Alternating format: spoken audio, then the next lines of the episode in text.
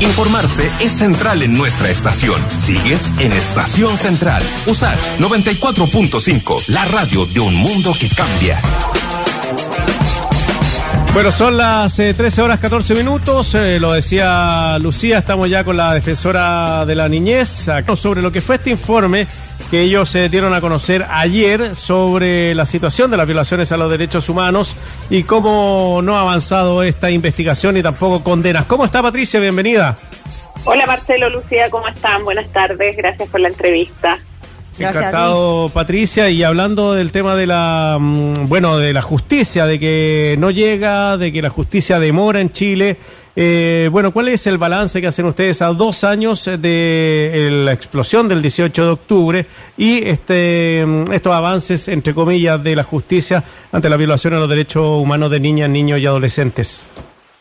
Bueno, lo primero que hay que decir es que avances no, no sería una palabra acorde a, a, lo que se ha determinado, ha ocurrido con las causas de violaciones a los derechos humanos en lo que respecta a niños, niñas y adolescentes. Ayer lo que presentamos en este informe es que 1.733 investigaciones que se iniciaron por el Ministerio Público por estos hechos, en definitiva, eh, la mayoría de ellas, un 69%, se terminó en su mayoría por decisión privativa de la Fiscalía, que es el archivo provisional.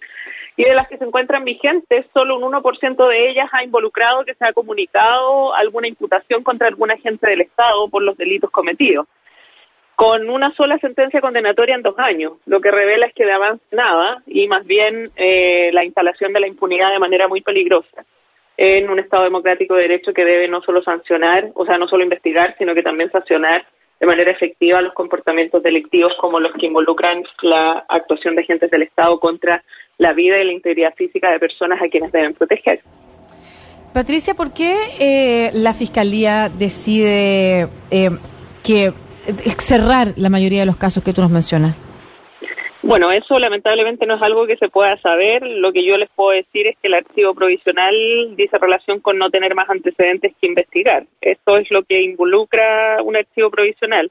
Eh, pero cada caso concreto implica analizar esa posibilidad y eso es algo que nosotros no conocemos, ¿no? Lo que sí queda manifiesto en base a los antecedentes que hemos podido recabar es que no se realizan todas las acciones que incluso contemplan las propias instrucciones internas de la Fiscalía. Y eso ciertamente involucra una responsabilidad también de las y los fiscales regionales, que son quienes deben em, supervisar el cumplimiento por parte de los fiscales adjuntos de qué es lo que está avanzando con estas investigaciones que son tan complejas y que requieren obviamente una celeridad y de un avance que sea satisfactorio a los estándares de debida diligencia, que es lo que obliga al Ministerio Público. Patricia, cuando hablamos de 1.733 investigaciones, ¿qué tipo de delitos se cometieron eh, ante estas personas, niños, niñas y adolescentes, y de qué edad estamos hablando más o menos? Sí, son varios los delitos, pero el que aparece como en términos numéricos más relevantes es el de apremios ilegítimos, con un 72%. Las edades entre las que se cuentan quienes han sido afectados por esto van desde los 0 hasta los 17 años, que son el tramo respecto al cual nosotros analizamos por razones obvias. Pero también hay, hay una concentración bien importante en términos porcentuales en el tramo etario entre 14 y 17 años, donde más se radican las víctimas y en términos de quiénes son los indicados como, como agentes del Estado que han cometido estos delitos, en un 82% de los casos se indica a algún funcionario o funcionaria de carabineros de Chile. Lo que además en este informe eh, revela también la incapacidad que ha tenido en ese sentido el gobierno de generar una reforma estructural que comprometió hace más de dos años de esta institución policial y que más allá de modificaciones a los protocolos que nosotros valoramos por supuesto en lo que dice relación con eh, un trabajo en el que hemos participado en términos de observar y hacer seguimiento de esta situación nos parece que no es suficiente habida cuenta de la necesidad de hacer una reforma más profunda y estructural como ha sido recomendado además por todos por los expertos en esta materia desde hace mucho tiempo no solo este gobierno sino que a gobiernos anteriores también ¿Y cómo se explica que los eh, casos que quedan, que son los minoritarios, eh, lleven dos años todavía sin, sin una investigación cerrada, sin condenas. Eh, ¿Quién falla? Bueno, claramente esas son explicaciones que corresponde dar a la Fiscalía, eh, porque como yo les decía, nosotros no tenemos, eh, conforme a las facultades legales, la posibilidad de querellarnos en estas investigaciones. Esa es una facultad que tiene el Instituto Nacional de Derechos Humanos. Eh, la Fiscalía es la que tiene que dar cuenta con precisión y rigurosidad de qué es lo que ha pasado con estas investigaciones, si es que efectivamente eh, no ha sido posible obtener resultados, cuál es el rol que las policías, en tanto auxiliares del Ministerio Público, han tenido en la indagación de estos hechos, de manera de permitirles a los fiscales la toma de decisiones jurídicas en, en relación con la persecución penal. Y eh, esos procesos corresponden desde ese punto de vista que sean aclarados por esa institución que es la responsable de manera exclusiva de la investigación penal, pero también de un eh, elemento central que tiene que ver con la protección de las víctimas, donde tampoco nosotros observamos un desarrollo lo suficientemente eficiente de aquellas exigencias y obligaciones que para este organismo existen, eh, revelando, como ustedes recordarán en la nota técnica que lanzamos en marzo, que solo el 50% de las víctimas habían sido derivadas a la unidad especial que tiene la Fiscalía para atender y brindar apoyo a, este grupo. Y adicionalmente las declaraciones que se habían registrado de los niños, niñas y adolescentes víctimas eran muy minoritarias, contrariando incluso las instrucciones que el propio fiscal nacional ha dado en esta materia. Entonces el Ministerio Público tiene harto que decir en esto. Eh, y obviamente todos como país esperamos que esas respuestas sean lo suficientemente contundentes y categóricas del organismo dedicado a la persecución penal.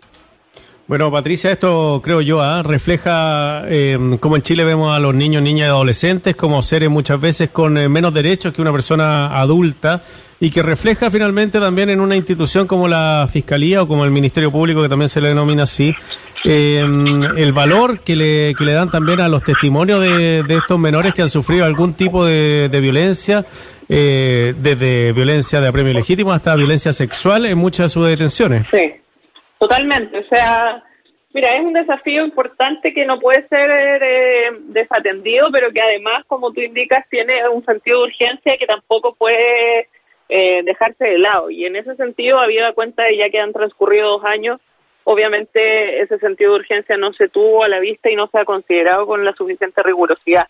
Y eso tiene impacto en la vida de las víctimas, tiene impacto en términos de los posibles espacios de reparación, que además han sido absolutamente negados por parte del gobierno en tanto entidad que ha eh, comprometido esa situación en relación con las víctimas y, eso redunda en definitiva en una situación muy compleja. Eh, también para, para el proceso que el país vive, ¿no? Desde el punto de vista del valor que la democracia tiene, la posibilidad de entender que no hay espacio para la impunidad de situaciones como esta y de el resguardo que a la institucionalidad tenemos que darle en términos de la certeza que brinde a la comunidad del ejercicio de sus funciones. Así que es un tema complejo que nosotros esperamos se aborde con la profundidad que amerita y que eso redunde en los cambios que urgen para efectos de poder responder, particularmente en lo que a nosotros respecta a los niños, niñas y adolescentes víctimas que no solo han sufrido el impacto físico y psicológico que involucraron las violaciones a los derechos humanos a su respecto, sino que también están teniendo un impacto severo desde el punto de vista de la desatención y la falta de consideración que en estos dos años han tenido que enfrentar por parte del Estado a través de sus órganos.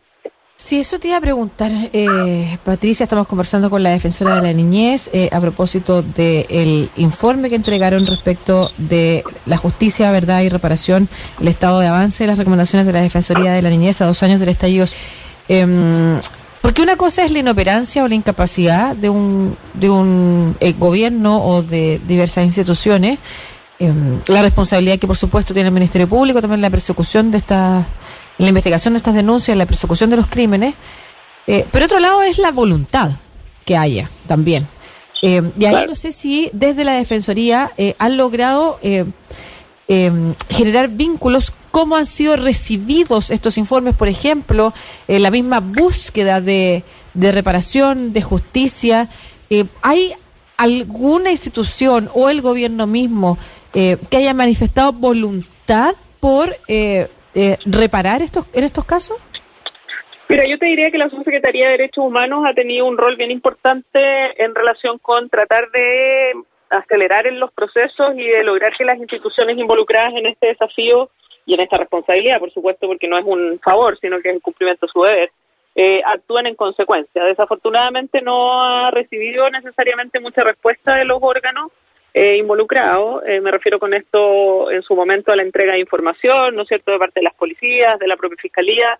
en nuestro caso eso yo lo descarto inmediato en términos del no entrega de la información de la Fiscalía. Nosotros hemos recibido toda la colaboración del Ministerio Público, a pesar de que las cifras claramente no favorecen el análisis respecto de su rol, eh, el fiscal nacional y sus equipos han entregado sin ningún problema los antecedentes, pero con la Subsecretaría de Derechos Humanos como liderando ese proceso hubo en su momento ciertas dificultades.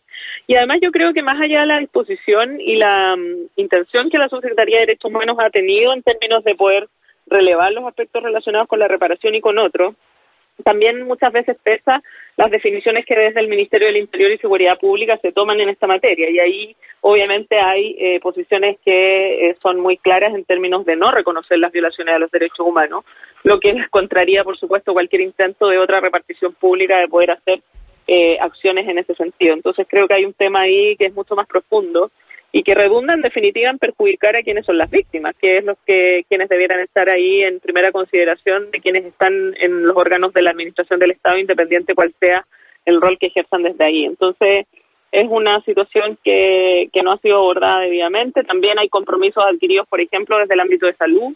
Recordarán ustedes, particularmente con las víctimas de trauma ocular, que lo que hizo relación con los niños, niñas y adolescentes tampoco se ha satisfecho en los términos en que fuera ofrecido. Entonces, finalmente se observa que eh, no se producen los avances que se comprometen y por eso es que nosotros también presentamos en este informe el seguimiento de las recomendaciones que hemos hecho y cómo estas han evolucionado o no para poder entender que se han cumplido los compromisos o en definitiva seguimos con mucho discurso pero poco poca acción concreta en, en razón de los que los derechos de las víctimas demandan. Mm.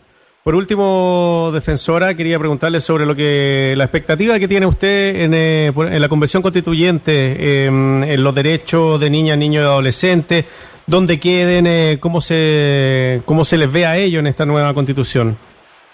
Sí, altas expectativas. Como también ustedes recordarán, nosotros firmamos un convenio de colaboración con la Convención Constitucional que nos tiene muy contentos porque nos va a permitir no solo aportar técnicamente a la Convención y a sus comisiones en el análisis de lo que tenga que ver con qué, qué integrar, no sé, en términos sustantivos a la nueva Constitución, sino que también nos permite entregar eh, mecanismos y metodologías para que las comisiones consideren la participación efectiva e incidente de los propios niños, niñas y adolescentes en este proceso histórico que vive el país. Así que esperamos y confiamos en que ese trabajo conjunto va a ser muy significativo para este grupo de la población y eso va a permitir que logremos que nuestra nueva constitución sea hecha por, para y con los niños, niñas y adolescentes y que no sigan quedando excluidos y, que así podamos tener una carta fundamental que les reconozca como sujetos de derecho y que por tanto eh, nos haga tener como perspectiva social, pero también institucional, una mirada que les valide en esa calidad de personas y que no los siga eh, mirando muchas veces como sujetos o personas de segunda categoría por el solo hecho de ser niños.